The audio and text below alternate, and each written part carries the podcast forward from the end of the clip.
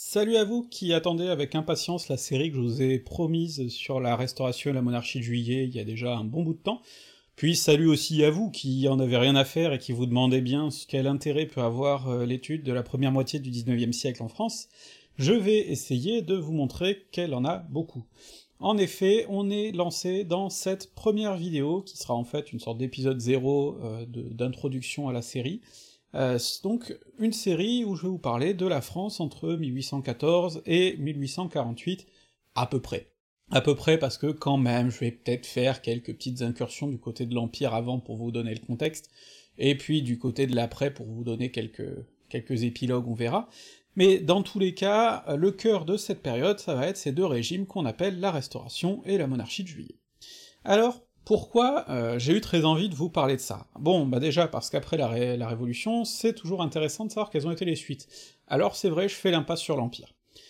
Je fais l'impasse sur l'Empire parce que, euh, bah déjà, personnellement, c'est pas la période qui me passionne le plus, et le problème c'est que ne pas être trop passionné par un truc, c'est le meilleur moyen d'en parler mal, de façon peu intéressante, donc c'est compliqué. D'autre part, et c'est ce qu'on verra dans le premier épisode où je ferai quand même un peu le bilan de, toute cette période de l'Empire, le gros problème, c'est que euh, l'Empire, en fait, soit les gens sont fans, euh, et ça finit par des trucs affreux comme euh, Napoléon, l'opéra rock de Dimitri Casali, soit les gens détestent, mais du coup ça n'aide pas non plus beaucoup à avoir une vision raisonnée de la période. Alors il y a des bons bouquins, euh, je vous conseille notamment, euh, j'en ai déjà parlé ailleurs, L'Empire des Français d'Aurélien Lignereux, qui a l'intérêt d'étudier l'Empire, mais sans trop se focaliser sur la période de Napoléon, mais globalement, euh, c'est une période compliquée. Moi, ce qui m'intéresse beaucoup plus avec la Restauration et la monarchie de juillet, c'est qu'on a vraiment une période où, après 20 ans, où la France a été en guerre contre à peu près toute l'Europe, notamment, ce qui est quand même pas anodin, euh, après 20 ans de gros bouleversements, ben, on a une période où là, on essaie, ce qui était déjà un petit peu le cas sous Napoléon, sauf qu'on était encore en guerre contre tout le reste de l'Europe, là on a une période où on essaie une sorte de retour à une stabilité qui peut pas être l'ancien régime, parce que la restauration n'est en aucun cas le retour de l'ancien régime, on va voir que c'est même un peu tout le nœud du problème, mais c'est un moment où en fait, ben, après la restauration, après l'Empire, il faut réussir à trouver des compromis, à faire la synthèse entre la société d'avant, la société de maintenant, à voir aussi toutes ces évolutions qu'il va y avoir, et euh, c'est une période finalement où, euh, c'est peut-être un peu tarte à la crème de le dire, mais où une catégorie de la France en tout cas euh, apprend un petit peu la politique, et petit à petit, même si on n'est pas encore sous la restauration dans un régime vraiment parlementaire, on a quand même des chambres, euh, dont une qui est élue, euh, par très peu de monde, mais qui est élue quand même, avec une vie politique qui commence à se développer, et plus encore sous la monarchie de juillet, euh, et le tout pour arriver finalement en 1848 avec cette révolution qui va même apporter temporairement le suffrage universel masculin. Donc on a là une période qui est évidemment très riche euh, en débat politique, en débat économique aussi, parce qu'on a un moment où la France se modernise à très grande vitesse, on voit apparaître des choses formidables comme le chemin de fer, euh, on voit se développer l'industrie, on voit les pratiques de consommation évoluer, et forcément tout ça nourrit aussi beaucoup de réflexions un peu partout. Euh, des réflexions, on a des penseurs, euh, des courants comme euh, bah, des courants, ce qu'on a appelé les socialismes utopiques, on a les premiers courants féministes, ou en tout cas de, nouvelles réflexions là-dessus qui, qui, émergent, on a énormément de choses, et c'est une période extrêmement vivante. Et c'est une période qui est vraiment très importante pour comprendre aujourd'hui. Alors déjà, je vais essayer de cibler un peu plus précisément ce dont on va parler dans cette série. Déjà pour euh, ceux qui n'ont vraiment aucune idée de ce qu'est le 19e siècle en France, parce que le problème c'est que c'est une période qui est très peu étudiée, euh, notamment qui est un peu sacrifiée dans les programmes scolaires, et de plus en plus à ce qui paraît, eh bien, euh, il faut quand même revenir un petit peu sur cet enchaînement de régimes. Donc, prenons les choses par le commencement. Bon. au début du 19e, on a l'Empire, évidemment, jusqu'en 1814. 1814, première chute de Napoléon, Premier retour euh, des Bourbons sur le trône avec Louis XVIII, le petit frère de Louis XVI, euh, petit frère qui a quand même euh, plus d'une soixantaine d'années à ce moment-là, hein, mais petit frère quand même, qui du coup revient sur le, arrive sur le trône, mais pas forcément comme une évidence, ça on en reparlera. Et donc, pendant un petit peu moins d'un an, un petit peu plus d'un an d'ailleurs, il se retrouve à essayer de créer un régime qui soit ben, une espèce de compromis pour finir la Révolution, finir les guerres napoléoniennes contre toute l'Europe, et essayer de partir sur un peu de nouvelles bases. Bon, ça se passe mal, euh, pour plein de raisons qui seront le sujet du deuxième épisode de la série, ça tourne assez vite mal, et en mars 1815, Napoléon revient, euh, et Louis XVIII est obligé de fuir euh, en, Belgique pendant quelque temps. Sauf que le nouveau régime qu'essaie de mettre en place Napoléon est assez bâtard et très mal accueilli en réalité par notamment la classe politique, ce qui fait que au premier coup de vent, et ce coup de vent s'appelle la bataille de Waterloo notamment, mais il y a aussi d'autres trucs qui se profilaient euh, un peu en même temps, des, soulèvements, des débuts de, contestation, bon et eh bien son, régime s'effondre, donc c'est ce qu'on a appelé les 100 jours. Et là, donc, euh, à l'été 1815, retour plus durable de la euh, Restauration, avec retour de Louis XVIII, puis à sa mort en 1824, passage à son petit frère Charles X, jusqu'à la Révolution de 1830. Alors la restauration, ça va être le, plus gros morceau peut-être de cette série, parce qu'il y a plusieurs tendances politiques. Il va y avoir un moment, de 1815 à 1816 par exemple, où euh, la Chambre va être dominée par des gens qui sont littéralement plus royalistes que le roi, ce qui pose tout un tas de problèmes euh, qui vont être super intéressants à étudier. Euh, ensuite, on a une période jusqu'en 1820 où on va dire que le gouvernement est plus libéral, mais là aussi on verra toutes les complexités que recouvre ce mot à l'époque. Après quoi, on a une période beaucoup plus conservatrice, euh, voire clairement réactionnaire, euh, donc de 1820 à, 1829, même s'il y a des, moments d'apaisement, 1829-1830 même, et en 1830 finalement, la Révolution qui vient renverser ce régime-là. Ensuite, pendant 18 ans, on a la monarchie de juillet avec Louis-Philippe, et ça, ça sera le sujet des derniers épisodes de la série. Euh, et cette monarchie de juillet, là aussi, va connaître différentes tendances, on parle souvent d'un régime beaucoup plus orienté autour de la bourgeoisie, ce qui est en bonne partie vrai, mais il y a quand même tout un tas de compromis qui se font, euh, tout un tas de choses assez, assez complexes, de, phénomènes assez intéressants à étudier, donc euh, ce sera le sujet de la, fin de la série. Pour cette série, j'ai prévu euh, 10 épisodes en tout. Comme je vous l'ai dit, un premier épisode qui parlera euh, de l'héritage de l'Empire et de la Révolution, en fait, puis ensuite, à partir du deuxième épisode, on, rentrera dans le vif jusqu'au neuvième épisode, et le neuvième épisode sera euh, celui sur la, Révolution de 1848, évidemment. Et dans le dixième épisode, j'aimerais revenir, ben, comme tout le reste sera beaucoup de l'histoire avant tout politique, j'aimerais revenir beaucoup plus sur les, évolutions sociales, sur les évolutions en termes de pensée, euh, en termes de culture un petit peu aussi, donc ce sera sûrement un gros épisode, ce sera le plus compliqué à écrire pour moi aussi, mais ça me prendra plus de temps peut-être. Mais euh, j'aimerais revenir sur là-dessus pour vous montrer que c'est une période aussi qui a beaucoup nourri notre imaginaire politique, notre culture, euh, énormément de choses, et donc que ce sont là aussi des, choses à côté desquelles on ne peut pas vraiment passer si on veut bien comprendre tout ça. Donc voilà, euh, pour résumer un petit peu quelle, euh, progression je compte avoir dans, cette série et de quoi je compte parler. Alors évidemment, euh, certains épisodes seront sûrement beaucoup plus longs que d'autres, ça c'est à voir. J'ai écrit pour l'instant en, grand détail les deux premiers, et puis les autres j'ai des plans très détaillés. Mais je ne peux pas vous garantir dans quel rythme, dans quel délai on sortira tout ça. J'espère que d'ici 2022 on aura tout fait courant 2022, je pense pas qu'on aura, euh, qu'en un an on arrivera à boucler les 10 épisodes, mais on verra. Il est probable que j'alternerai avec des vidéos sur d'autres sujets à l'occasion, quand même, quand j'aurai envie de me changer un peu les idées, on verra, hein. je ne vous promets rien, si ce n'est que j'essaierai d'aller jusqu'au bout de cette série, comme je suis allé euh, au bout de celle sur la Révolution. Alors maintenant, rapidement, quand même, quel est le grand intérêt de cette période et pourquoi euh, je me penche là-dessus? Bon, déjà parce que, politiquement, le XIXe siècle va beaucoup former notre champ politique. Il y a un historien euh, qui avait beaucoup étudié les, droites en France, euh, René Raymond, qui lui-même d'ailleurs était de droite, hein, qui avait fait trois grandes catégories qui justement euh, prenaient leurs racines dans cette période-là. ces trois grandes catégories de droite, pour lui, c'était la droite légitimiste, qui du coup tire ses racines beaucoup de la frange la plus royaliste pendant la Restauration, la droite orléaniste, plus libérale, euh, qui elle découle plutôt de la monarchie de juillet, et la droite bonapartiste qui découle du coup euh, des deux empires. Et euh, il montre de façon assez convaincante, et Michel Vinocq a, repris derrière aussi un petit peu ses analyses,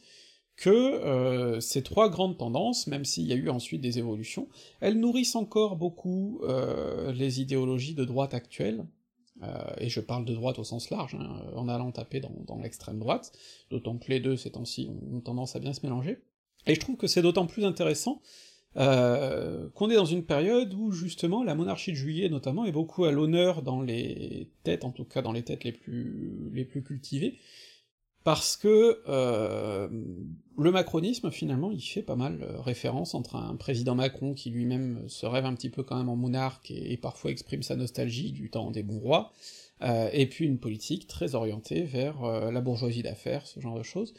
Euh, bah, finalement, c'est vrai qu'il y a des racines communes, et que entre le enrichissez-vous, pouvait dire Guizot, qui était un peu un des hommes clés de la monarchie de juillet, enrichissez-vous et vous deviendrez électeur, et aujourd'hui, le la meilleure façon de se payer un costard, c'est de traverser la rue pour aller travailler, eh ben, c'est vrai qu'il y a une filiation. Alors on va faire attention dans cette série à ne pas succomber aux fausses équivalences, exactement comme dans la série sur la Révolution française, hein. euh, de la même manière que les gilets jaunes ne sont pas des sans-culottes, eh bien euh, Macron n'est pas Louis-Philippe. Euh, les enjeux sont différents. Simplement, toutes ces périodes-là nous donnent des informations sur ce qui s'est passé avant, et les traces que ça a laissées dans notre inconscient, dans notre façon de faire de la politique, parce que notre façon de concevoir même le, fonctionnement institutionnel, euh, c'est beaucoup nourri de ces régimes-là, qui nous paraissent anachroniques parce que c'est des monarchies, mais en réalité, quand on voit comment s'est construite la Troisième République notamment, j'en ai un peu parlé dans ma vidéo sur le Sénat il y a très longtemps, eh bien on retrouve des traces là aussi, de l'orléanisme, de ce genre de choses, et donc tout ça a laissé des traces jusqu'à jusqu'à aujourd'hui, jusqu'à euh, institutionnellement notre Cinquième République, et donc c'est aussi sur ces traces-là qu'on va revenir, et puis sans essayer pour autant de faire des, des parallèles douteux, euh, parce que ça c'est ce qui peut très facilement tuer une réflexion intelligente, des parallèles douteux. De la même manière, hein, euh, en descendant vers l'histoire un peu plus d'en bas, euh, c'est une période qui a laissé aussi de grandes traces dans l'imaginaire de l'insurrection. C'est la période des barricades. 1830, c'est la révolution des barricades par excellence. les barricades que dépeint Victor Hugo dans Les Misérables, et qui sont peut-être les, les, plus mémorables dans la culture populaire, c'est 1832. Et ça, euh, bah, je vous conseille déjà d'aller voir notamment les vidéos de Quentin de la chaîne Sur le Champ sur l'histoire des barricades, c'est quelque chose qui a laissé des traces énormes dans notre imaginaire, euh, mais des traces qui forcément avec le temps se transforment, évoluent et perdent une partie de leur sens, parce que ben, là aussi, on n'est plus en 1830, les barricades n'ont plus la même utilité, euh, ne recouvrent plus le même sens, on a même oublié une partie des aspects de ce que de ce qu'était une barricade, et donc tout ça, on va en parler aussi dans cette série, euh, comment se fait une révolution à l'époque, parce qu'aujourd'hui on a tendance à en avoir une vision un petit peu fantasmée du ben les gens pas contents prennent des fusils, font une barricade et pouf, le gouvernement tombe. On verra que c'est quand même vachement plus compliqué, et que euh, le fantasme de refaire 1848 ou 1830 est quand même, euh, bah justement, un fantasme pas mal déconnecté des réalités d'aujourd'hui, euh, notamment parce qu'il y a plein d'enjeux, comme par exemple celui de ceux qui tiennent les fusils, la garde nationale typiquement, euh, qui ne sont plus valables aujourd'hui, ou qui sont très différents aujourd'hui. Donc tout ça, on, aura l'occasion de, de, revenir là-dessus dans cette série, euh, pour essayer de déblayer un petit peu toute cette période. Déblayer, c'est bien le mot, parce que, euh, plus encore que pour la Révolution française, je suis loin d'être un expert. Euh, la Révolution française, j'ai lu beaucoup, beaucoup. Euh, la Restauration, la Monarchie de Juillet, j'ai lu, mais moins. Je les ai enseignés, en TD, les quelques années où j'ai donné des TD à l'université, mais je suis loin d'en être spécialiste. Donc ce que je vais vous faire là, c'est vraiment, comme pour la Révolution, hein, une introduction. Je ne suis pas un chercheur, en tout cas sur ces domaines-là, moi, je suis un chercheur sur les transatlantiques du début du XXe siècle, ça n'a aucun rapport. Donc ce n'est pas mon expertise de docteur que je, mets en avant là, c'est vraiment de la vulgarisation que je fais à partir de travaux universitaires. Le problème, c'est que sur ces périodes, peut-être plus que sur la Révolution, euh, les travaux universitaires sont quand même moins nombreux, en particulier sur la monarchie de juillet, qui est quand même très mal aimée. Alors, il y en a des travaux très spécifiques, mais des bons ouvrages de synthèse sur la monarchie de juillet spécifiquement, c'est compliqué, et c'est d'autant plus compliqué que du coup, ben, la Révolution, ça a un avantage, c'est que vous avez euh, les historiens qui aiment, les historiens qui aiment pas, ils se balancent des coups de mortier, bon, vous avez au milieu euh, ceux qui aiment bien troller en ne choisissant aucun camp, comme euh, Jean-Clément Martin, et finalement ça fait une, activité très très vive. Alors que sur la restauration, euh, c'est quand même plus compliqué, c'est... Et surtout sur la monarchie de juillet, où là vous allez trouver ben, littéralement des rares bouquins de synthèse grand public sur la monarchie de juillet ces dernières années, c'est par un membre de la famille de Breuil, qui était une grande famille d'orléanistes depuis très longtemps, donc ben... côté neutralité, côté distance sur le sujet, c'est quand même compliqué. Donc je vous donne quand même un certain nombre de références euh, qui sont derrière moi, euh, qui vont être euh, vachement intéressantes si vous voulez approfondir le sujet. c'est des références que je vous donnerai aussi dans les descriptions des articles, et puis parfois je citerai quelques ouvrages plus spécifiques, mais ce sont, je pense, des ouvrages qui peuvent vous donner un bon accès à la période. Alors les premiers que j'ai envie de vous mentionner, c'est les plus anciens, les plus difficiles à trouver peut-être, euh, c'est les deux tomes euh, de la nouvelle histoire de la France contemporaine qui date des années 70, euh, chez Seuil, qui sont consacrés à ce qu'ils appellent la France des notables, donc cette période 1814-1848. Ce sont deux tomes qui ont été écrits par André Jean Tudesque et André Jardin, et c'est un intérêt